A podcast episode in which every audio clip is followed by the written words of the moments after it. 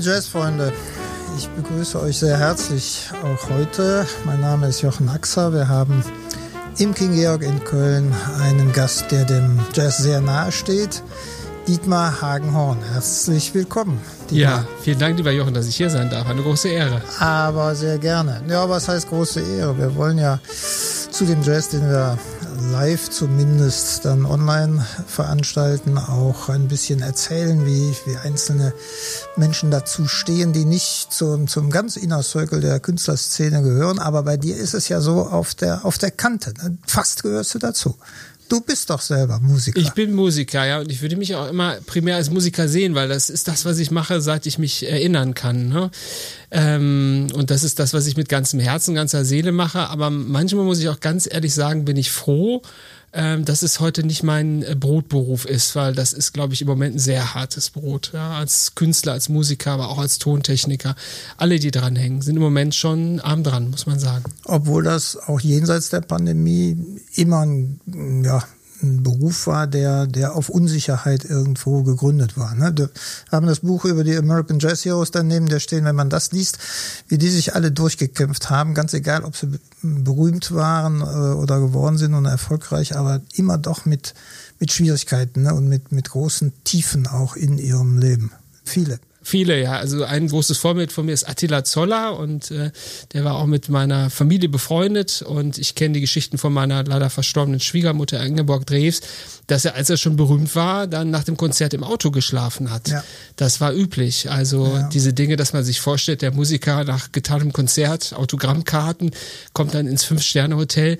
Das hat's für Jazzmusiker, mal abgesehen von Paul Kuhn vielleicht oder äh, anderen, die, die bekannt waren durch Funk und Fernsehen, eigentlich nie gegeben. Die haben immer so am Rande gelebt. Ja, das gehörte dazu.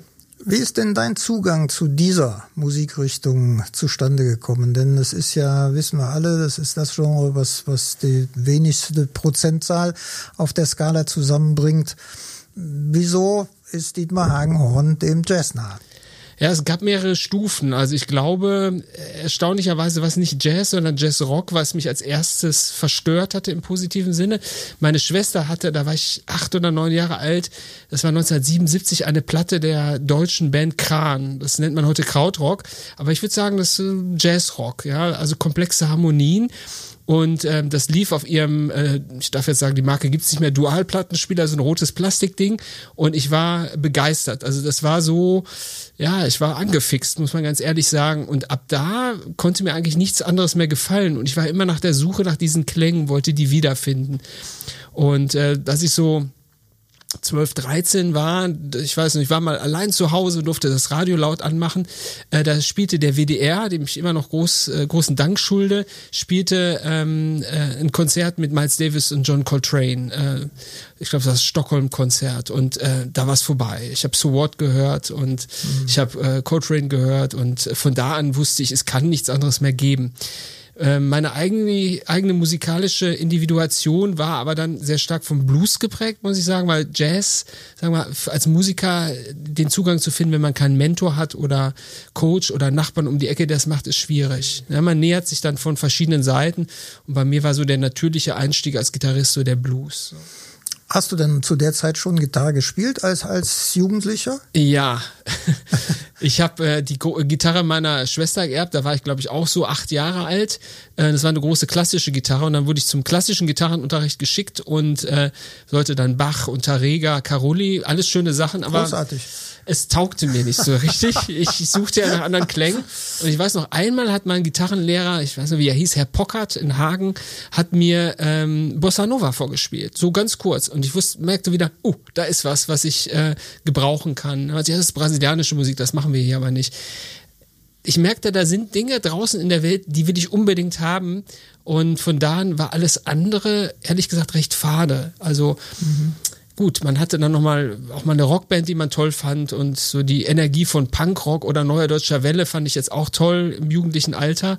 Aber in meinem Herzen äh, war eigentlich immer der Jazz, der Blues, ich würde sagen, ähm, ja, die ganze Musik der, der Afroamerikaner eigentlich. Okay. Der Gitarre bist du treu geblieben, ne? Das ist dein Instrument. Genau. Äh, es gab nur diesen Bruch zwischen dem Gitarrenunterricht mit 8, 9, 10 und dann war zwei, drei Jahre nix und dann äh, sagte ich, ich will eine E-Gitarre haben, weil ich will die andere Musik machen.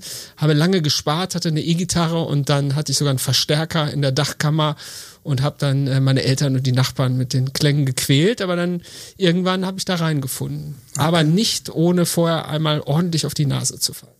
Das wolltest du auch erzählen. Wie bist du auf die Nase gefallen? Ja, ich kam in die äh, in der Schule in so eine Projektwoche. Das war einmal im Jahr durfte man mal was anderes machen als lernen, so weiß ich nicht Handwerken oder ähnliches. Und da gab es auch eine Band. Und ich bin dahin, ich war zwölf, ich hatte die E-Gitarre und ich kam dahin und die anderen Jungs waren alle 13, 14, äh, hatten lange Haare, ich glaube, die rauchten sogar schon und ich kam an, war hoffnungsfroh und die guckten mich an und dachten, na, den lassen wir nicht mitspielen, der ist ein Jahr jünger, das waren damals Welten wirklich. Ja, und, klar.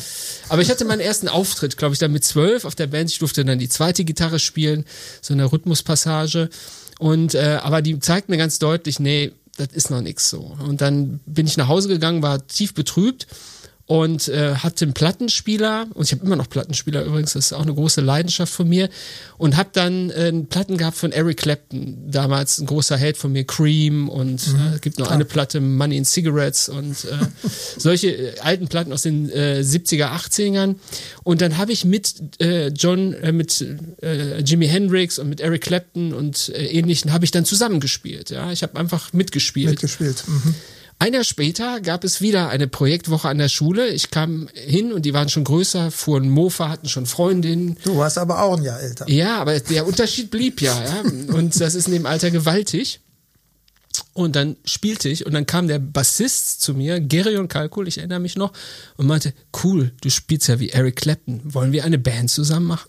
Und das war natürlich dann so mein Durchbruch und mit Gerion, einem meiner besten Freunde immer noch, äh, und einem Schlagzeuger, der hat an der Volkan Hochschule studiert, Tarek Dostogro später, der war damals noch jünger als ich, hatten wir dann die erste Band zusammen und haben so eine, ja, so eine Steely Dan-artige Jazz Popmusik gemacht, würde ich das heute mal nennen, aber mit deutlichen Jazz-Einflüssen. Ja, und das war meine Rettung in der kleinen Stadt. Sehr gut.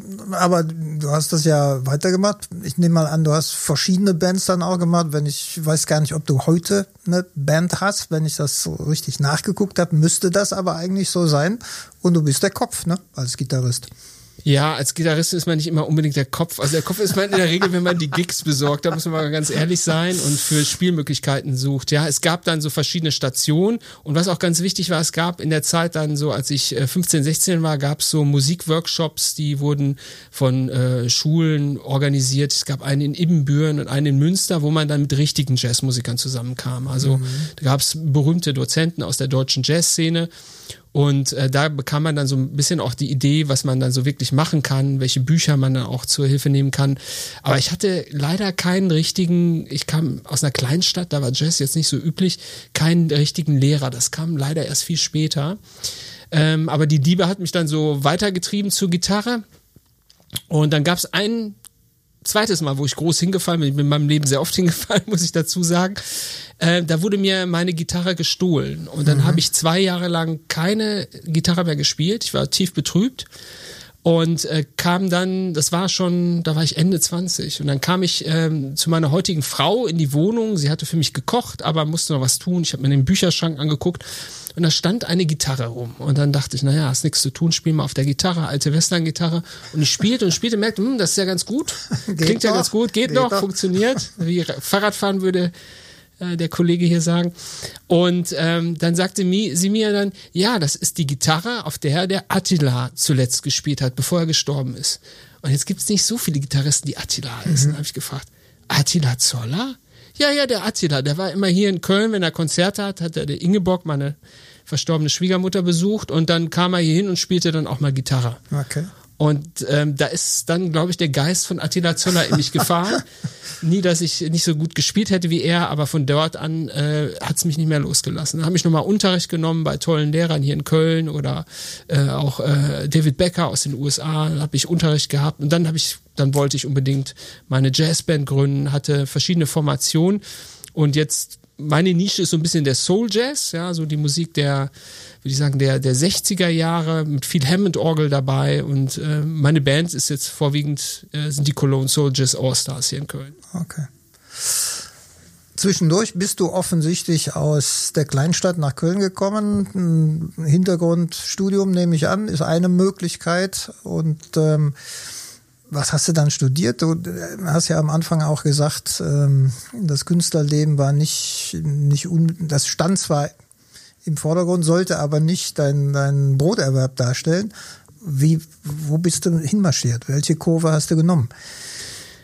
Ja, ich will jetzt nicht wieder zu weit ausholen, aber ich bin schon als Kind zu meiner Tante und meinem Onkel manchmal nach Köln gekommen und bin hier U-Bahn gefahren und ich wusste, wenn ich mal groß bin, muss ich eine Stadt mit U-Bahnen haben. Also sowas wie Köln, New York, Tokio, irgendwas in dieser Größenordnung. Na gut, wir und, haben so eine Unterpflasterbahn, ne, um ehrlich zu sein. Na, für mich aus der Provinz war das alles sehr beeindruckend, ja. Und äh, Köln lag sehr nah, weil ich bin äh, komme aus der Nähe von Wuppertal, äh, äh, aus einem kleinen Ort und das war so die ja nächste größere Stadt, würde ich mal sagen. Ich betrachte jetzt die Stadt im Norden äh, nicht als eine richtige Stadt, sondern so eine Stadt mit Kultur und mit U-Bahn und allem drum und dran. Und ähm, in, in der Schule hatte ich mich immer sehr für Naturwissenschaften interessiert und ähm, habe dann gedacht, ich studiere Biologie. Und das habe ich auch in Köln gemacht, habe Biologie studiert, äh, Genetik und habe hier mein Diplom gemacht und äh, ja, und dann war wieder die große Krise nach dem Studium, was macht man als Biologe? Erstmal nicht sehr viel und bin dann von dort aus, wie viele andere auch, äh, in die IT-Branche abgerutscht. Okay. Ja. Das war so das übliche, Leute mit einem guten ähm, naturwissenschaftlichen Abschluss Ende der 90er Jahre sind oft so in, in die IT gegangen. Mhm.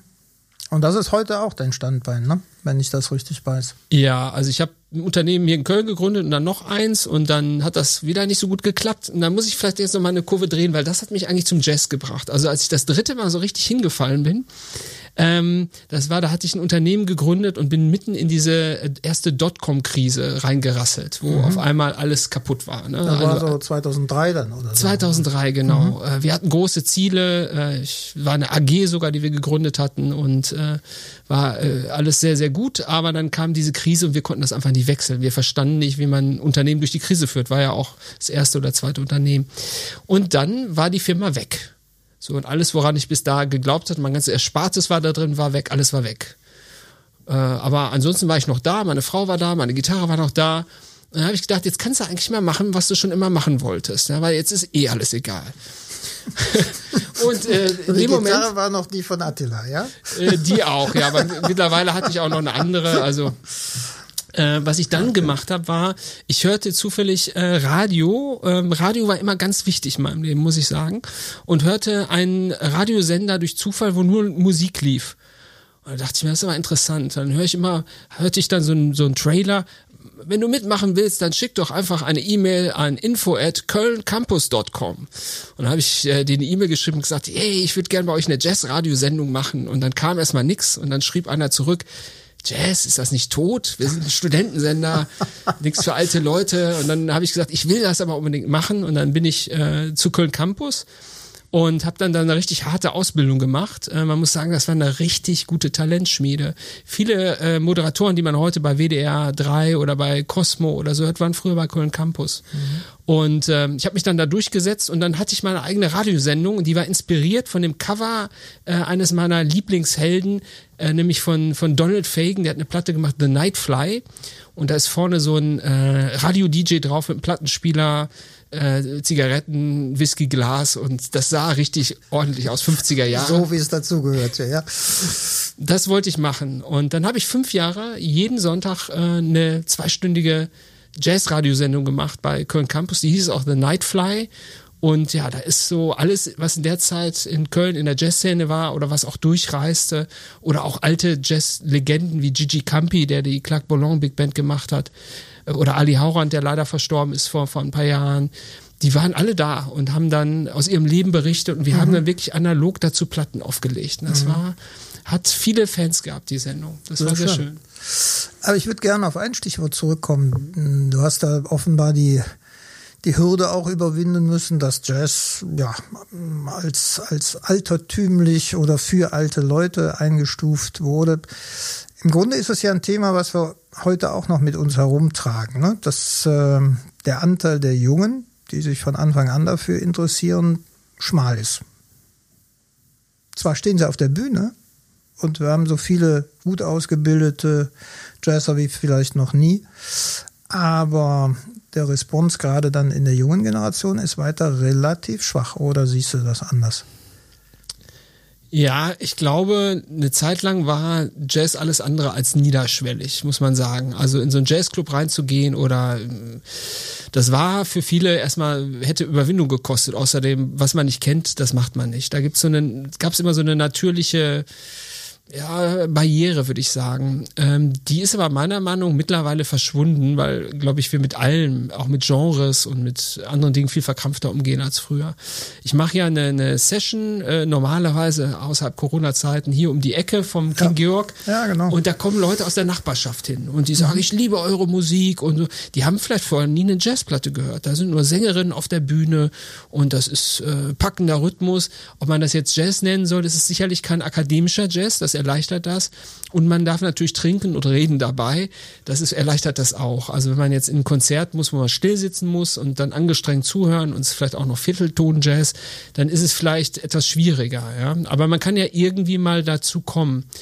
Oder auch ähm, im Sommer mache ich oft Konzerte in Odonien und das ist halt ein Ort, wo die ganze Familie hinkommen kann. Die Kinder können spielen, äh, man kann da auch sitzen, essen und trinken, frische Luft. Ähm, das ist auch immer rappelvoll, obwohl wir halt klassischen Jazz spielen. Vielleicht nicht so akademisch wie jetzt äh, in anderen Spielorten, aber ähm, es ist halt Jazz und man muss es, glaube ich, gar nicht so hochhängen. Ich glaube, die Leute, wenn sie gute Musik hören und äh, ist live gespielt und da ist ähm, Enthusiasmus dahinter, wissen das schon zu schätzen. Also ja. es gibt eine Klientel dafür.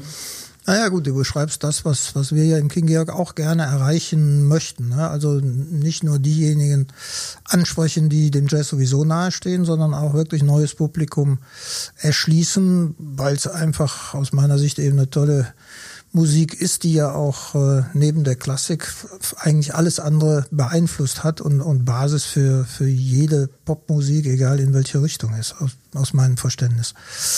Ja, also man muss mal gucken. Das ist für mich nur so ein Phänomen, dass ähm, man offenbar einen leichteren Zugang für das etwas ältere Semester hat gegenüber den Jungen. Oder auch der Unterschied, dass diejenigen, die zuhören, naja, gut zehn Jahre oder 20 älter sind als diejenigen, die auf der Bühne stehen. Das ist für mich ein Phänomen, was ich so ohne weiteres nicht verstehe.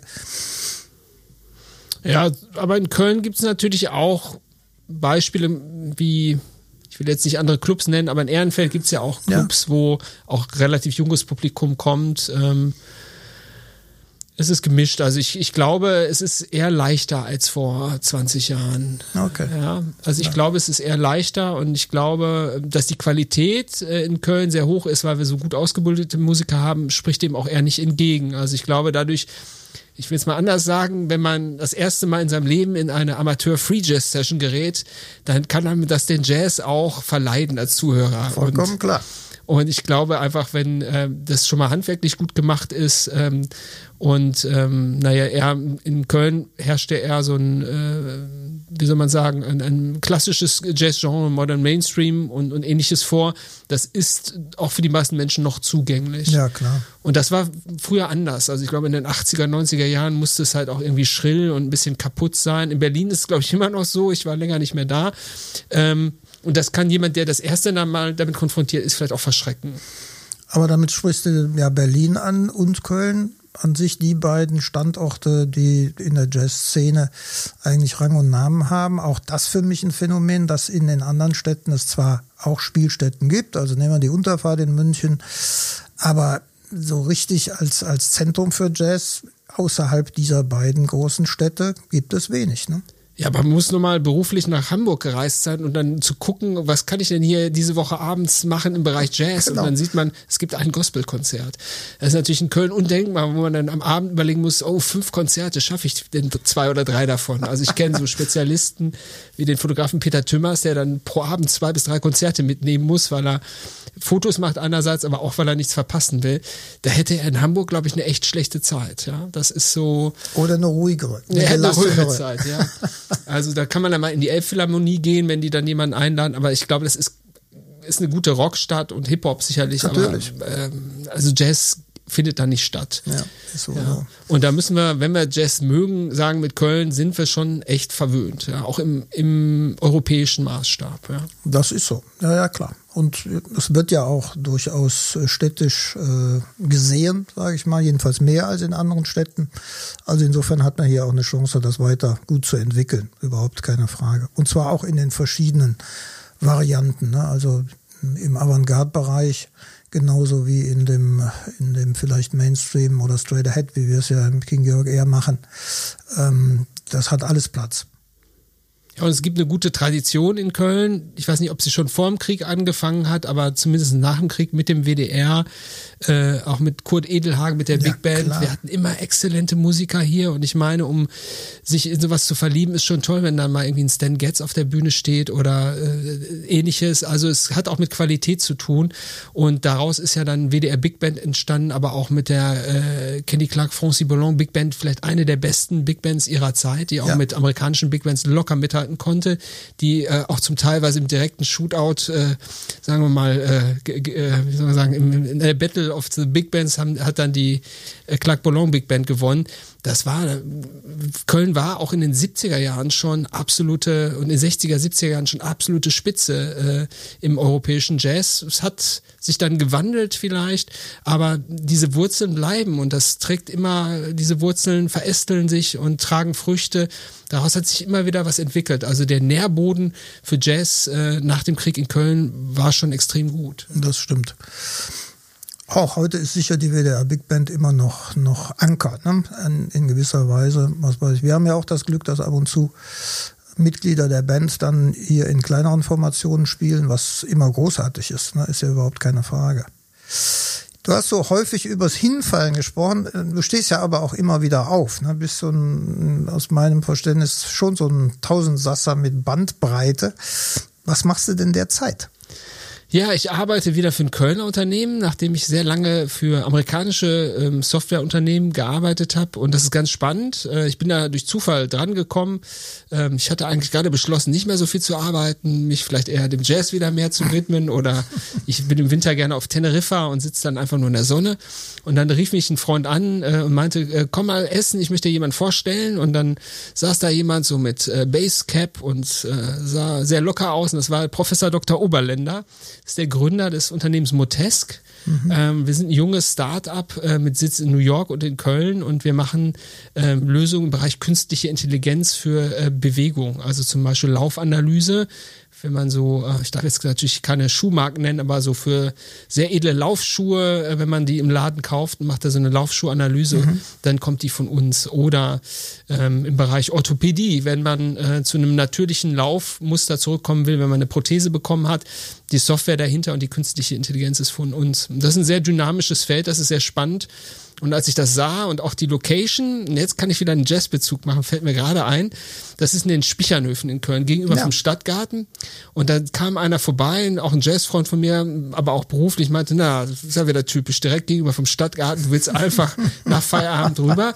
Aber eigentlich war es, waren es die Spichernhöfe, in die ich mich verliebt habe, weil da hatte ich auch mal ein tolles Erlebnis. In dem Raum wo ich hin und wieder arbeite, bei uns im äh, M-Lab heißt das, äh, da habe ich Benny Golson gesehen. Da war nämlich mhm. mal das Audi Jazzfest in ja. den Spichernhöfen.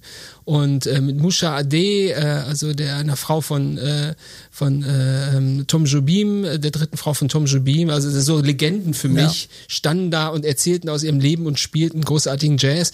Und im gleichen Raum habe ich jetzt vor zwei Wochen ein Streaming-Konzert gemacht. Ich dachte, alles kommt in Köln auch immer wieder zusammen. Also ähm, ja, es ist schon manchmal verfluche ich diese Stadt, ja, vor allen Dingen so zu Karneval oder wenn der FC wieder gewonnen hat. Ich oute mich jetzt hier als Gladbach-Fan, vor allen, die mich dann nicht mehr mögen. Aber ähm, irgendwo ist es für, für meine Lebensart, ähm, für den Jazz ähm, und auch früher zumindest einfach rausgehen, gucken, was passiert. Man läuft hier in so viele spannende Dinge rein.